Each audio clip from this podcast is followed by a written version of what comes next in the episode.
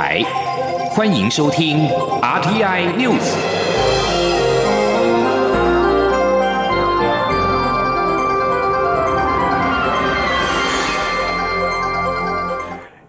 各位好，欢迎收听这节央广主播台提供给您的 RTI News，我是陈子华。中央流行疫情指挥中心在今天宣布，华航新增两名印尼籍货机机师确诊 COVID-19，还波及同住的十多岁的儿子，也就是按一零九零。由于该名印尼籍的男孩从去年九月来台之后，即未曾再出国，因此确定为列为本土病例。此外，指挥中心也紧急针对染疫机师十六号在台北清真寺、十九号在大园清真寺以及全联卤煮南主店的行踪展开疫调。记者吴丽君的报道。中流行疫情指挥中心指挥官陈时中二十三号临时召开记者会，指出华航二十一号通报货机队一名四十多岁印尼籍男性机师于二十号执勤至澳洲时出现喉咙痒症状，于当地验出 COVID-19 阳性。指挥中心随即展开疫调，框列其在台接触者并裁剪，结果。与该名机师同住的儿子，十多岁的印尼籍男孩按一零九零，还有一名五十多岁男性货机队同事，同样是印尼籍机师按一零九一验出阳性，于二十三号双双确诊。由于在澳洲确诊的机师与其儿子按一零九零和同事按一零九一三人，曾于十六号中午。十二点到十三点，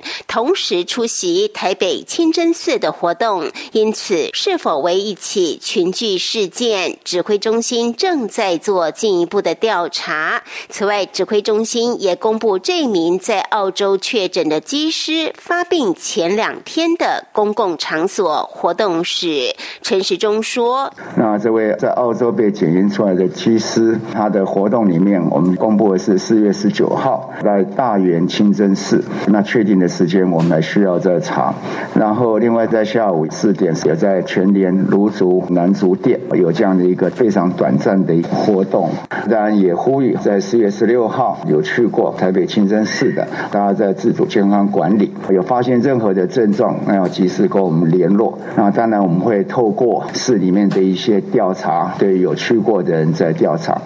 另外，由于按一零九零自去年九月来。台后即未曾再出国，因此也确定列为本土病例。至于按一零九一曾于四号到十号执勤至美国，在澳洲确诊的机师，则是九号到十六号都在台湾。此前也多是非短程航班，因此不排除是在台湾感染，但仍需厘清他和一零九一之间的关系。我们电台记者吴丽君在台北采访报道。而继两名华航的货机机师，也就是按一零七八以及一零七九在二十号确诊 COVID-19 之后，中央流行疫情指挥中心在今天再度宣布，另外两名的华航货机机师也染疫。因为目前四名机师感染源以及感染的途径都不明，因此指挥官陈时中也宣布，将从下个礼拜开始，针对一千两百七十名的华航前舱的机组人员扩大裁减。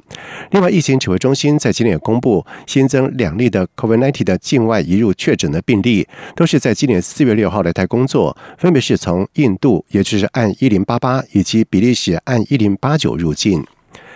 接下来我们看台北股汇市在今天的表现情形。台北股市近期是震荡剧烈，在昨天。创下历史天量新台币六千多亿，在今天成交量也达到了四千五百多亿，在中场是上涨了两百零三点，收在一万七千三百点，周线拉出了连五红。而国安基金操盘手、财政部次长阮清华表示，在近期股市波动剧烈，虽然难以预料在未来会如何发展，但是台股有强劲的资本面的支撑，再搭配资金面动能就可以维持。记者陈立信宏的报道。台湾出口不断创新高，台湾电子业功不可没。不过，台股电子类股股价近期表现却不如市场拥抱的航运、钢铁等传产类股表现相对暗淡。二十三号终于在半导体领军下，台积电重掌大旗，联发科、联电等大型全指股同步扮演领头羊，一举将台股于尾盘往上拉，中场上涨两百零三点，涨幅百分之一点一九。收一万七千三百点。国安基金操盘手、财政部次长阮庆华表示，观察国际股市，除了台股不断创新高，很多国家也是如此。大部分国家归因于采行货币宽松政策 QE，资金充沛使然。但台湾除了资金，还有良好的基本面拉抬。至于如何观察后续动能，阮清华认为，资金面搭配基本面就能维持。阮清华说：“股市的变化是非常大，像昨天本来是大涨，就后来就又又又跌了一百多点，所以呢，这股市可以讲说是它是非常波动非常激烈哈，所以很难预料说呃未来会怎么样发展啊。但是我觉得很重要一点就是说，只要台湾的基本面在，这是一很重要的一点啊。如果没有基本面的话，那即使有资金行情的支撑的话，其实不会长久。”至于目前是否为台股高点，阮建华也表示，投资人心中都有一把尺，高低判断每个人都有标准，但也提醒，不止股市，任何投资本来就有风险，投资决策都要有充分考量。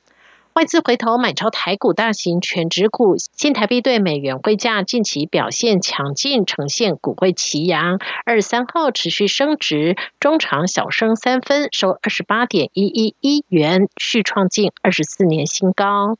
中央广播电台记者陈敏信鸿报道。经济部统计处在今天公布了三月工业生产指数一百三十六点一六，年增是百分之。十六点七八，制造业生产指数则是年增百分之十八点零五，两业别同创下历史新高纪录，且连续十四个月的正成长。经济部表示，电子业、机体电路业因为产线更新提高了稼动率，而且导入新产线，克服机器已经高的挑战，指数表现超乎预期。另外，船产受惠于全球景气的回温，再加上各主要经济体力推基础建设计划，工业以及制造业生产指数不但是首季是淡季不淡，还看是看好后市。记者谢佳欣的报道。远距商机、宅经济、新兴科技需求持续扩张，加上全球终端需求升温，原物料价格走扬，三月工业生产指数、制造业指数表现皆冲上历史新高水准，连续十四个月开红盘。其中，工业生产指数一百三十六点一六，年增百分之十六点七八；制造业指数一百三十九点四二，年增百分之十八点零五。值得注意的是，电子业、机体电路业在去年受惠于疫情带来的商机，基期已高，原先预期三月增幅会有所收敛，但此次却仍有二到三成的爆发性成长，成为此次垫高工业及制造业指数的最大功臣。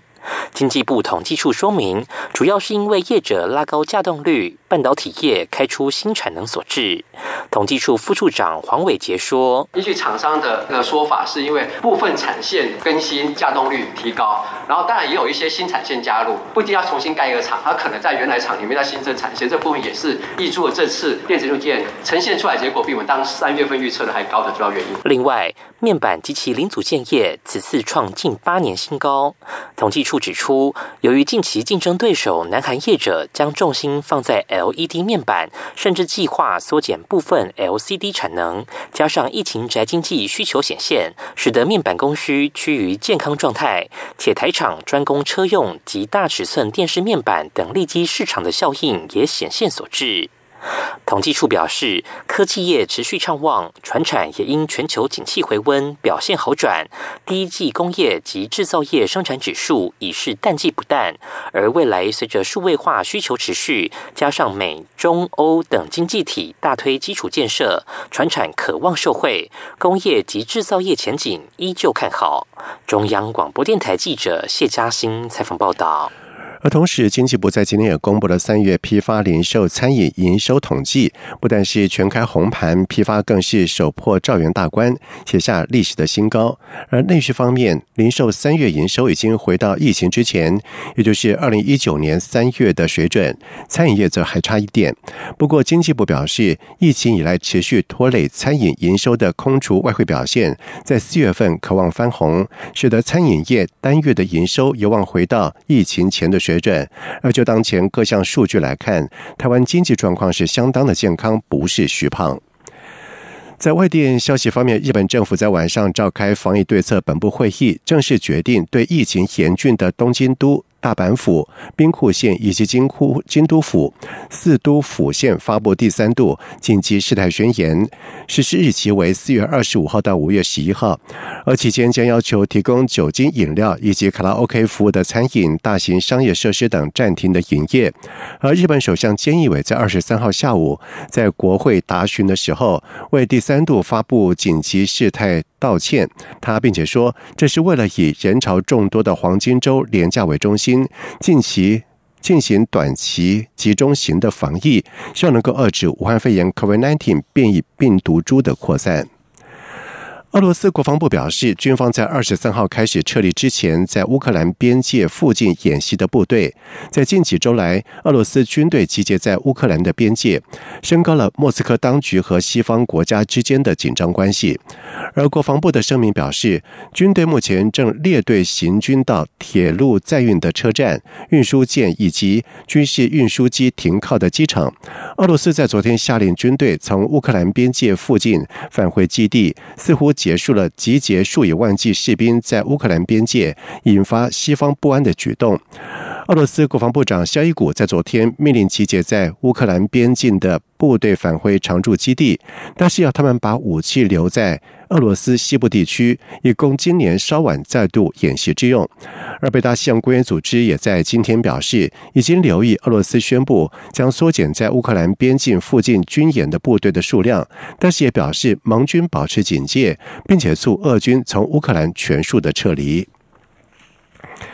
非洲国家查德长期掌权的总统德比和叛军作战重伤不治。联合国难民署署长葛兰蒂在二十三号对查德的危险情势表达了关切。葛兰蒂在访问刚果民主共和国期间表示，查德近来情势演变非常的危险。葛兰蒂在金夏沙一项记者会中表示，查德对非洲沙赫尔地区的稳定关系重大。德比统治查德长达有三十年，军方在二十号宣布，他在率领军队和叛军作战的时候受伤不治。德比突然阵亡的消息也立刻引发了查德权力真空的疑虑。查德对西方国家在动乱的沙赫尔地区反抗圣战主义至关重要。德比的盟友立即扶植他的儿子马哈马特继任总统，并且担任过渡性的军事委员会的领导人。格兰蒂将跟法国总统马克宏等十多国的元首一同出席德比的丧礼，而法国曾经是查德的殖民宗主国。格兰蒂并且指出，在经过了数十年冲突之后，刚果民主共和国在难民问题上面临了重大的挑战。巴勒斯坦将在五月举行十五年来的首次的国会大选。联合国以及安理会的欧洲会员国在二十二号呼吁以色列同意让其占领的东耶路撒冷的合格巴勒斯坦选民参与投票。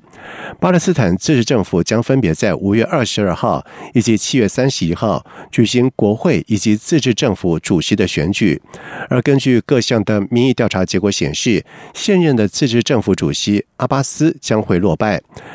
巴勒斯坦自治政府的法定统治区域包括了约旦河西岸以及加萨走廊和东耶路撒冷。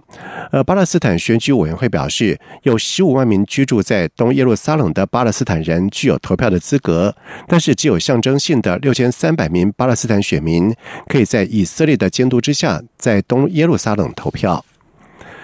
就在缅甸的冲突和死亡攀升之际，泰国官员在二十二号表示，将在二十四号登场讨论缅甸政治危机的东南亚国家协会领袖高峰会，将考验东协的信誉跟团结。缅甸军方在二月一号以大选舞弊为由发动政变，推翻民选政府领袖翁山书记，并且逮捕他和他所领导的全国民主联盟以及其他的官员，引发了缅甸各地的反政变示威以及不服从运动。而在此同时，东协十国的领袖以及外长在二十四号将在雅加达就日益加剧的缅甸危机举行会谈。以上新闻由陈子华编辑播报，这里是中央广播电台台湾之音。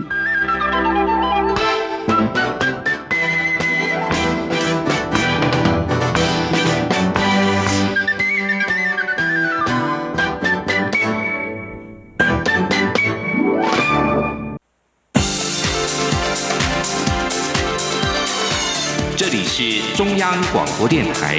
台湾之音，欢迎继续收听新闻。现在时间是晚上的七点十五分，欢迎继续收听新闻。赶在五月一号的劳动节的前夕，立法院会在今天三度通过了《劳工职业灾害保险及保护法》，不仅扩大了纳保的范围，受雇事业单位不分人数强制纳保。家事类外籍移工也涵盖，并且提高了投保薪资的上限，以及增加职灾的给付，更建立职灾预防、补偿和重建的机制，提供劳工更合理的保障制度，是送给千万名劳工的劳动节大礼。记者刘玉秋的报道。五一劳动节将近，立法院会二十三号三读通过各界倡议十多年的劳工职业灾害保险及保护法，将职灾保险从劳保抽离，并把过去散落在各法的职灾法规统整成一部专法，同时也结合职灾的预防与重建工作，提供劳工更合理的保障制度，是送给千万名劳工的劳动节礼物。参与审查的民进党立委林淑芬表示，判新法上路后，承接住所有职。灾的劳工，在审议的过程，我们争取了社会保险费率纳入职灾预防的指标，希望能敦促雇主重视源头的职灾预防。此外，我们也成功的提高给付和这个补助，而且没有加保的劳工也享有照护补助的保障。优化了职业伤病审定的程序，建立了多元职业伤病通报的制度，并且有及时提供重建资源协助。职灾专法涵盖几项重大变革，包括扩大纳保范围。只要登记有案的事业单位，皆需强制纳保，且家事类外籍移工、见习生等也都纳入强制纳保范围。此外，像营造业临时工这类不稳定雇佣或雇佣关系较不明确的弱势劳动者，也能透过简便的加保程序获得保障。若雇主未替劳工投保，最高可处新台币十万元罚款；借其未改善，应按次处罚。新法中也明定，只在保险的效力从劳工到到职日当天起生效，即使雇主未帮劳工申报，劳工事后仍可请领职灾给付。而职灾给付的部分，新法提高投保薪资上限为七万两千八百元，并扩大医疗给付范围，提高伤病给付水准。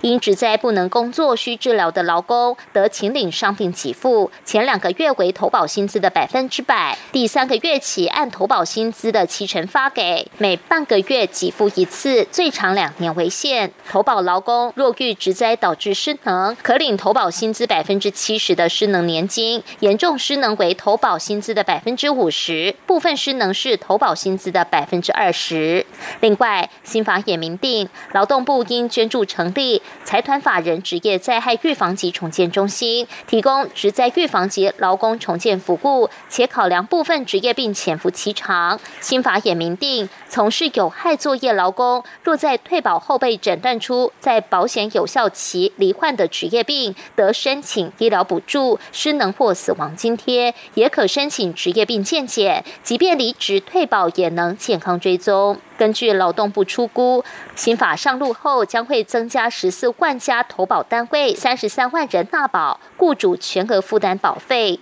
新法拉高投保薪资下限和上限后，雇主每月职灾保险保费为每名劳工五十元到一百五十三元不等，职灾的保险覆盖率将从现行的百分之七十三拉高到九成。中央广播电台记者刘秋采访报道。为了给予新手的爸妈更多的鼓励跟支持，劳保局在今天表示，老公在育婴留职停薪期间，不仅可以申请育婴津贴，也可以继续参加劳保普通事故保险以及就表保险。除了可以持续累积劳保的年积之外，如果停留期间又怀孕，还可以再次的申请劳保生育给付等。记者杨文军的报道。劳保局指出，性别工作平等法自二零零二年开始实施，受雇满一年以上、抚育三岁以下子女，并经雇主同意育婴留职停薪的被保险人，就符合继续加保的资格。劳保局提醒，劳工除了可以持续累积劳保年资外，若留停期间又怀孕，还可以再次申请劳保生育给付等。目前申请育婴留职停薪继续加保的被保险人数约五万人。值得注意的是。老公办理育婴续保期间，原本由雇主负担的百分之七十的保险费不需缴纳，将由政府编列预算支应，去年约支出十五亿左右。至于被保险人应负担的百分之二十保险费，可依其意愿选择递延三年缴纳。劳保局纳保组组长黄景怡说。育婴留职停薪的期间没有收入，他只有他只有领津贴。那我们是想说这段期间他可能收入比较不稳定，他又要负担保费，可能负担比较重。哦，所以你可以选择最最多递延三年缴纳。劳保局也说，现在他们已将育婴津贴及育婴续保两张申请书表合一，投保单位可同时为员工申请津贴和续保，也可以线上申报。劳保局提醒，若被保险人提前复职，投保单位。因为其填写通知书送劳保局，又若是被保险人终止劳动契约或期限届满没有复职工作而离职，投保单位要记得为其办理退保。中央广播电台记者杨文君台北采访报道。外来种动物埃及圣玄以及绿鬣蜥危害台湾的生态，动保团体在今天跟立委林淑芬召开了外来入侵动物种移除人道规范座谈会，邀请学者、专家、民间团体以及政府机构共同讨论。与会学者强调，不同物种有不同的处理方式，需要长期的抗战。而林淑芬则是表示，有必要将移除流程、工具等进行法制化，避免人道争议。记者林永清的报道。台湾动物社会研究会三月曾召开记者会，公布台湾的外来种动物移除乱象，包含绿鬣蜥被炸死、虐杀、恶意戏弄、任意贩卖食用等。民进党立委林淑芬二十三号在立法院共同主办座谈会，他在致辞时指出，外来入侵种动物因威胁本土生态，移除有其必要，但仍需思考人道方式，并进行法制化。林淑芬说。好，对本土物种造成造成威胁的啊，这些移除有必要的哈，我们希望一定要呃尽全力去做。但是啊，这个手目的是正确的，但手段我们也希望正当。嘉义大学生物资源系助理教授陈宣问表示，外界盛传可以靠吃来解决外来入侵种动物问题，他非常不建议，因为外来种动物入境时也一起带进外来种寄生虫，一只绿鬣蜥甚至可以带进上万只。他说，在解剖绿鬣蜥的时候，其实我们在它的肠胃道里面可以发现非常大量的这个寄生虫，好好这些。九成以上的绿叶系都有寄生虫，然后这些寄生虫可以达到上万只，好，而且都不是台湾的。而渔业署、农委会林务局、畜产处等相关单位也派员报告外来入侵种生物移除现况。林务局保育科长石之金指出。埃及圣玄是外来种入侵鸟类较严重的一种，已经蔓延全台。目前只有花莲得以幸免。去年迄今共移除一万四千一百九十二只成鸟、一千两百三十一只雏鸟及一千四百四十颗鸟蛋。而绿鬣蜥在台湾正处于分布扩大期，尚有些许机会根除。他也认同移除外来种动物不应该戏虐猎奇，而且必须采用法定工具，减少动物痛苦。台湾动物社会研究会则认为，移除外来种入侵动物还有许多需要各界思考改进的部分，希望政府能够提出一套适用于所有外来种动物的移除人道规范，才不会让各地政府执行时无所适从。央广记者林永清采访报道。根据法新社的报道指出，日本防卫大臣岸信夫在今天表示，日本将在下个月和美国以及法国部队在日本的西南方举行联合军事演习。在此同时，中国在该区域海域的行动已经引发了关切。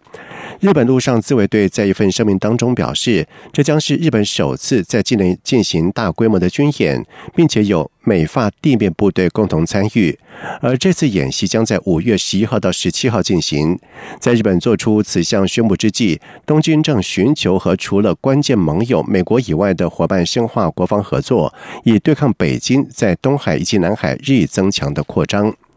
接下来进行今天的前进新南向。前进新南向。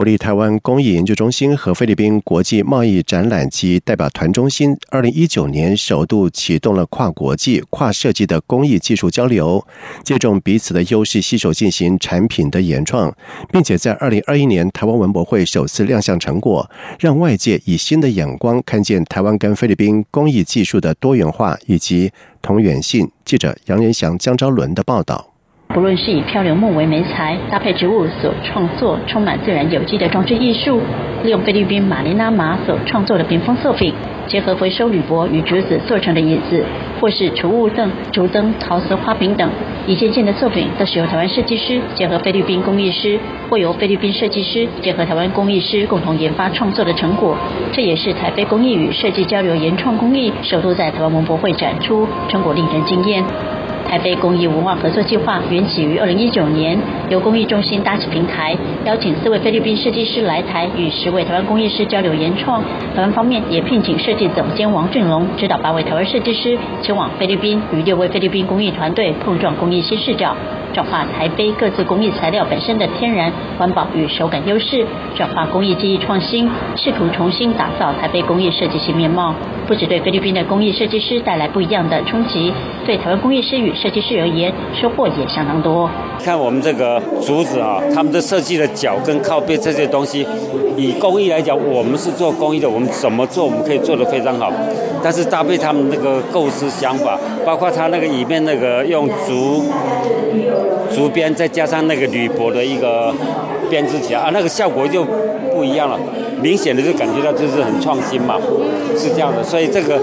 两岸呃两边的这个合作哈，应该可以激发某种想不到的效果概念出来。我们很希望就是借由这个屏风，因为屏风它是它是一个呃间隔空间的家具，然后它但它同时也是串联这个空间，所以我们希望说借由设计跟工艺，然后借我们这个。这个作品来串联他们，他们还保留很多原始这种手做的这个这个技术在里面，所以我觉得这个是对我来说是呃很有点冲击，但是其实也算是蛮开心看到这样子的东西还能够继续的这样子被继续的保留，一直在制作这样子，然后它就是可以用不一样的形态，然后再回到我们的生活当中这样子。这次台北工艺设计文化交流另一个特色，就是首度纳入量产与商业化概念，希望为工艺产业开创新的蓝海。台湾设计师李雅晶说。他们还有在持续做外贸交易的部分，所以他们的产业是还存在着，所以相对从原料制作到贸易是一连串的。那可惜的是，台湾可能在呃生产制造上面会有一个断层，所以以至于到后面销售或贸易可能会相对的比较困难一点。那也是借我们这次到菲律宾实际去看他们的呃工厂材料，去所得到的一些经验的分享。工艺研究中心主任张仁吉表示。与菲律宾同属南岛文化，但又各自有文化主体性。这次工艺设计交流具有跨文化、跨领域、跨媒材，以及以自然循环物质作为创作主轴四大亮点。不止成果丰硕，也开启双方未来更多交流契机。菲律宾马尼拉经济文化办事处的商务代表 Michael 也肯定这次交流成果，并期待这样的成果有机会进入市场，被更多人看见。中国面台记者杨日祥、张昭伦台北采访报道。教育部委由亚洲大学和中国医药大学负责的印尼泗水台湾教育中心，在日前透过了线上直播举办台湾跨国大学教育展，开启了跨疫情时代招收印尼境外生，展现了创新应变的能力。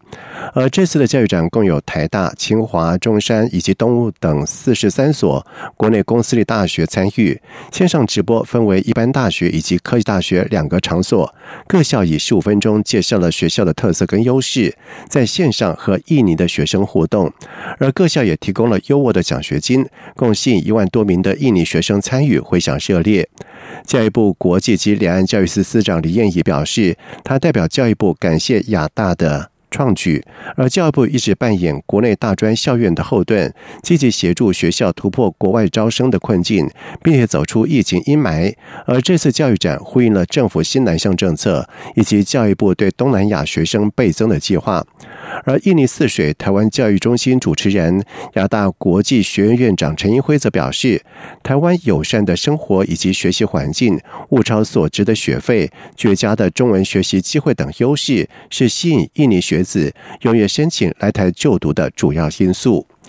以上新闻由陈子华编辑播报，这里是中央广播电台台湾之音。